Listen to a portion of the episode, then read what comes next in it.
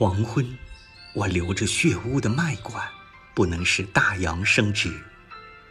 黎明，我仿佛从子宫中升起，如剥皮的兔子摆上早餐。夜晚，我从星辰上坠落，是墓地的群马阉割或受孕。白天，我在河上漂浮的棺材竟拼凑成墓前的桥梁或婚娶之船。我的白骨累累，是水面上人类残剩的屋顶。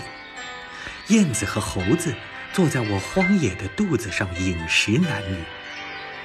我的心脏中，楚国王庭面对北方难民，默默无言。全世界人民如今在战争之前粮草齐备，最后的晚餐那食物径直通过了我们的少女。他们的伤口，他们颅骨中的缝。